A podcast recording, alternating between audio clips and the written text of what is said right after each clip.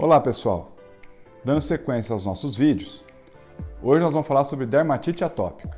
Se esse vídeo é interessante para você, se inscreva em nosso canal, curta nosso vídeo no botão abaixo e compartilhe.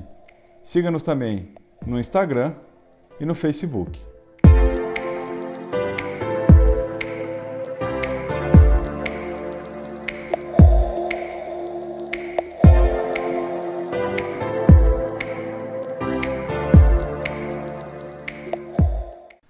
Dermatite atópica é uma doença genética, crônica, tá?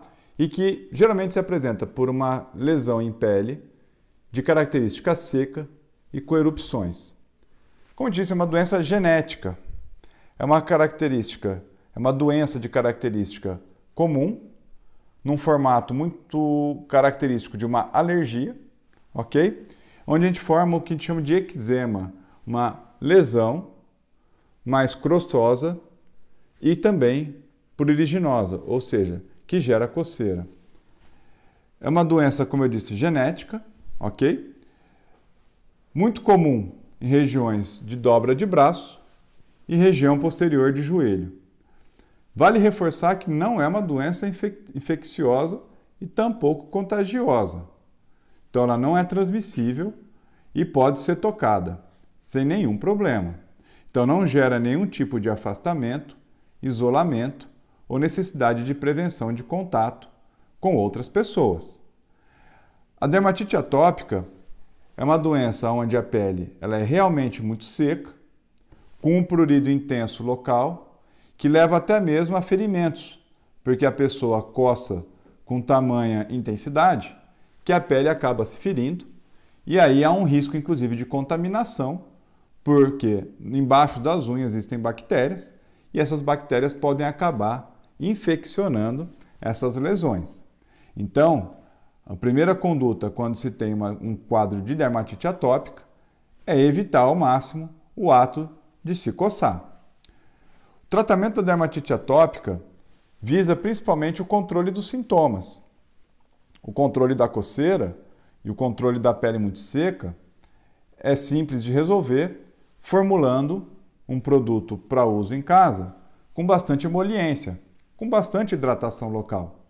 Para esses diversos componentes, desde manteiga de karité, óleo mil, entre outros princípios ativos. Mas emoliência é um caráter que deve prevalecer no tratamento. O uso de alguns corticoides também é frequente. Porém, ultimamente tem se evitado ao máximo o uso contínuo ou crônico desses corticoides.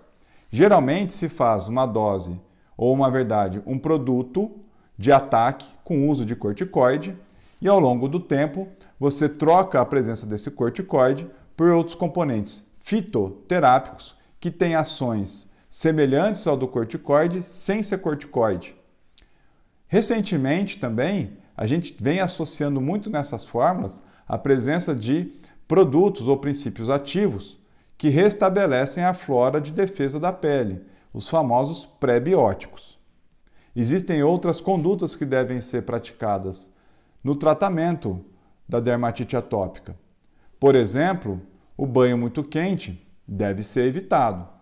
Tem-se que evitar ao máximo o aquecimento local, então passar a praticar um banho de água morna ou até mesmo de água fria. Outra conduta que deve ser evitada é a aplicação de qualquer outro princípio ativo que não seja o prescrito pelo médico, que faça o diagnóstico assertivo e que tenha na sua fórmula esses componentes que a gente já conversou agora há pouco. Principal conduta no tratamento da dermatite atópica consiste então na prevenção, na hidratação dessa pele e no restabelecimento do equilíbrio dessa pele. Por isso que ultimamente muito se fala sobre o restabelecimento da flora e da aplicação de produtos pré-bióticos por sobre essa pele. Se você achou interessante o nosso tema de hoje, curta o nosso vídeo, compartilhe, se inscreva em nosso canal e também nas nossas mídias do Instagram e do Facebook. Muito obrigado e até a próxima!